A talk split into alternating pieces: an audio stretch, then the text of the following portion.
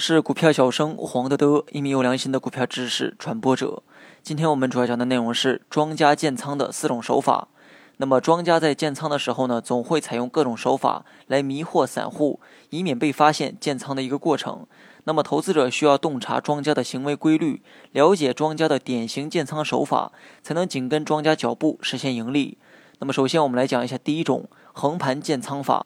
这是庄家为了达到充分收集筹码而经常采用的一种建仓手法，即利用股民的高抛低吸、见反弹就减仓等心理想法，积极的去买进筹码。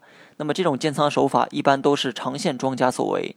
那么通过股价长时间的低位横盘来消磨散户的信心，是一种慢工出细活的建仓方式。那么建仓的过程中呢，股价表现为长时间内在某一区间里有规律的上下波动。那么你也可以在节目下方的文稿中查看图片。第二种方法是拉升建仓法，这种方法是指庄家不计短线成本，快速的买进筹码。这种建仓手法多见于短线庄家，也就是我们经常说的游资。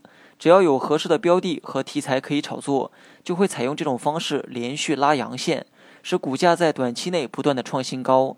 那么这种走势和之前走势呢相对比，往往没有任何规律可言。庄家玩的就是出其不意。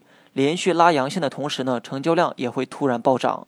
那么第三种方法是涨停建仓法，这是庄家针对冷门个股常用的一种方法。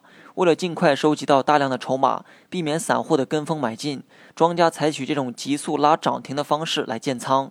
如此一来，涨停后的股价，即便散户想买也买不进来。由于打涨停呢需要很多的资金，所以用涨停建仓的手法大多出现在流通盘比较小的个股当中。因为盘子小也相对省钱。其实这种方法呢，跟上一种拉升建仓法的原理是一样的，不一样之处在于程度。涨停建仓走势呢来得更加突然，主力做盘的意图呢也更加凶猛，也更加考验散户的心智。那么第四种是跌破平台建仓法，这种方法其实跟第一种横盘建仓法有些类似。不同之处呢，在于前者建仓的时候，股价始终保持有规律的波动，上下保持在箱体之中；而跌破平台建仓呢，是在建仓的末期，庄家故意打压股价，让横盘的股价突然跌破之前的横盘趋势。此时能够打压股价的原因呢，在于庄家已经吸足了筹码，足够控制盘面。而此时做出技术性破位的走势，就是为了在拉升前做一次洗盘，让之前没有离场的散户进一步离场。当跌破平台出现技术性破位之后，庄家就会开始进行下一步，也就是拉升股价。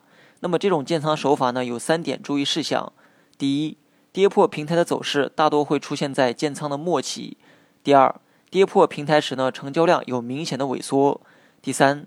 跌破平台之后，并没有坚持多久，股价又涨到之前的横盘位置。